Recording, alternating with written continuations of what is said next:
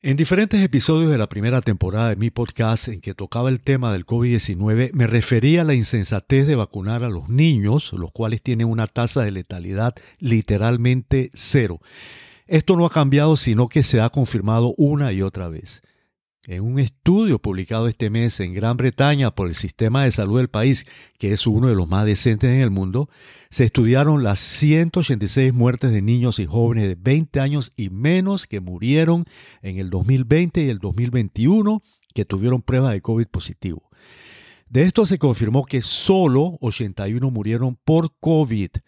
Poco más del 75% de estos tenían comorbilidades serias, lo cual dejó un total de 20 niños sanos que murieron en dos años por COVID.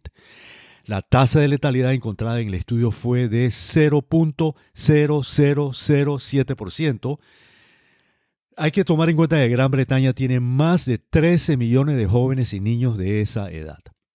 Por otro lado, las evidencias epidemiológicas de las fallas de la vacuna, al igual que los innumerables casos de efectos adversos por estas en todo el mundo, se siguen acumulando. Gracias a Dios cada vez más personas han ido alejándose de esta insensatez, especialmente padres que cada vez más se niegan a que le apliquen esta sustancia a sus hijos. Una muestra de esto son los reportes cada vez mayores de países con ampolla de la sustancia que se acumulan sin uso, llegando a la fecha de vencimiento.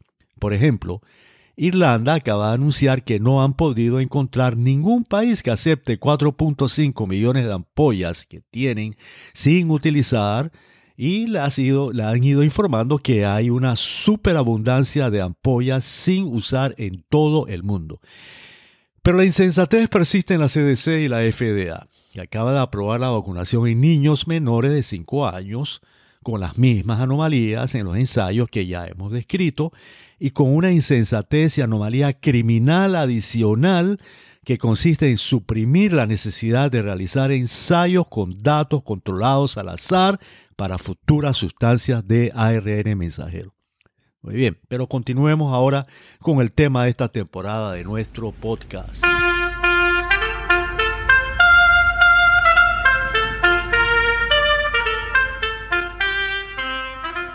Hola, bienvenidos al episodio número 34 de nuestro podcast Grandes Fraudes Científicos y el sexto de nuestra segunda temporada. Soy su anfitrión, el doctor Esteban Morales Van Cuartel.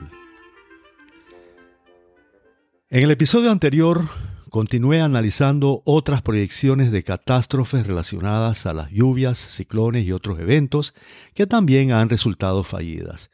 Esto lo fui demostrando utilizando los propios informes de IPCC, los cuales reportaban situaciones tales como análisis inconsistentes y deficiencias en los sistemas de observación.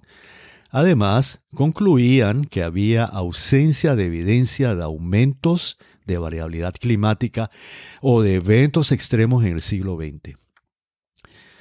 Por otro lado, presenté estudios realizados por científicos como el Dr. John Christie, que indicaban ausencia de eventos extremos extraordinarios en este siglo. En este episodio hago una breve pausa antes de continuar con el tema para presentar algunas conclusiones parciales en que destaco el hecho de que este fraude no es inofensivo, sino que conlleva una serie de consecuencias gravísimas para la búsqueda del bienestar de la humanidad, especialmente de los más pobres. En la presentación de este paradigma fraudulento se muestran dos cosas. En primer lugar, un escenario lleno de supuestos peligros inminentes futuros, productores de efectos adversos. En segundo lugar, se busca y se clama por cambios en nuestro sistema económico, que en sentido práctico significa paralizar la producción que genera crecimiento y a la postre desarrollo. Con esto podríamos pensar que estas exigencias están mezcladas con elaboraciones políticas, conceptuales, económicas y filosóficas.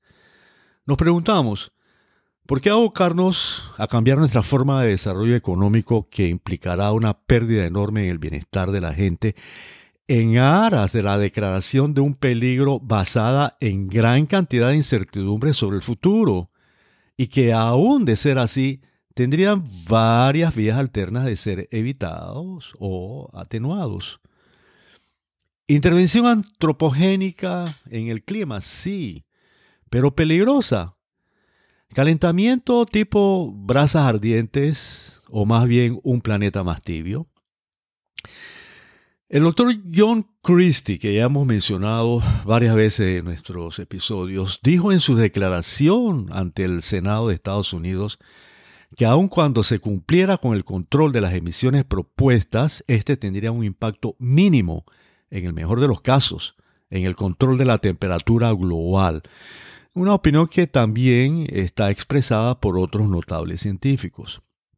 Para probar su punto, simuló un escenario donde se llevó el total de las emisiones de Estados Unidos a cero, o sea que lo hizo desaparecer y utilizando la misma herramienta usada por el IPCC, calculó el impacto de este escenario simulado. El modelo que utilizó comprendió un periodo de 50 años y este dio un impacto de solo 0.05 a 0.08 grados centígrados. Los acuerdos de París y de Tokio piden 1.5 y 2.5 respectivamente. O sea que llevando el país a cero, el impacto fue realmente mucho más bajo de lo que se pide. El doctor Christie concluyó, y cito, abro comillas, por lo tanto, las regulaciones no tendrán consecuencias significativas o útiles en el sistema climático físico incluso si uno creyera que los modelos climáticos son herramientas útiles para la predicción. Cierro comillas.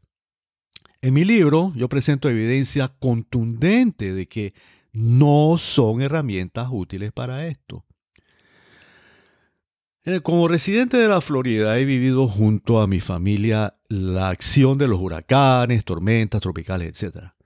Unos años más fuertes, otros años menos fuertes. Son parte de la vida y de la historia de esta región por muchísimo tiempo.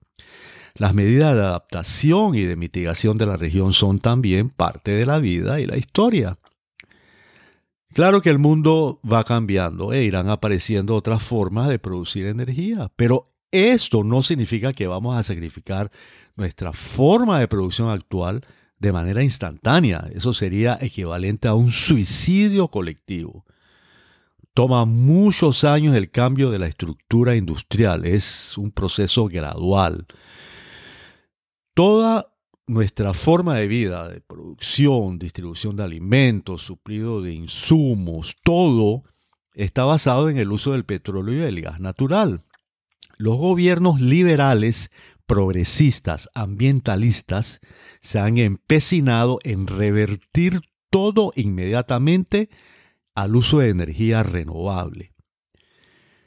Si se quisiera, por ejemplo, y eso lo han propugnado, cambiar el uso de, de, carros a carros eléctricos, ¿ok? Carros actuales a carros eléctricos cosa que realmente es discutible, pues se sabe que su producción, manejo y mantenimiento implica el uso de combustibles fósiles en un 87%. Esto no se dice, pero bueno, supongamos que queramos seguir con esta insensatez.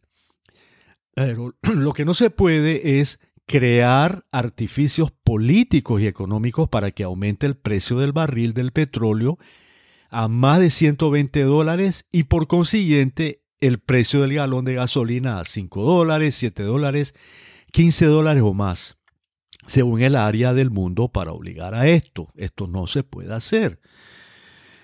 Además, las nuevas fuentes de energía deben ser eficientes y realistas.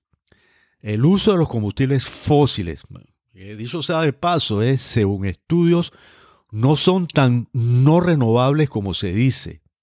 Pero bien, estos deberán seguir siendo parte de las alternativas utilizadas. Esta es una de las fuentes de energía más eficientes que se conoce y cuya tecnología para su manejo ha ido mejorando considerablemente.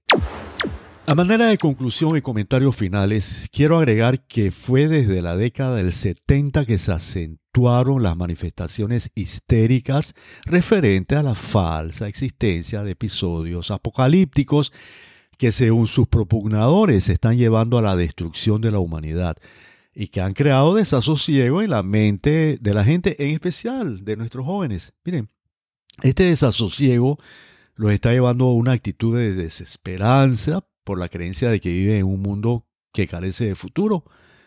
A la postre, esto lo que los va a llevar es a refugiarse, y los está llevando, a refugiarse en evasiones de la, de la realidad, como es el uso de drogas, lo que sí está creando grandes calamidades es la, es la, persistencia del subdesarrollo en muchas regiones del mundo, lo cual está privando a grandes sectores de la humanidad de la obtención del bienestar y que además se les impide adaptarse a los cambios que sí se están dando en cierto nivel para estar mejor preparados ante los eventos que nuestro mundo en evolución sí producirá.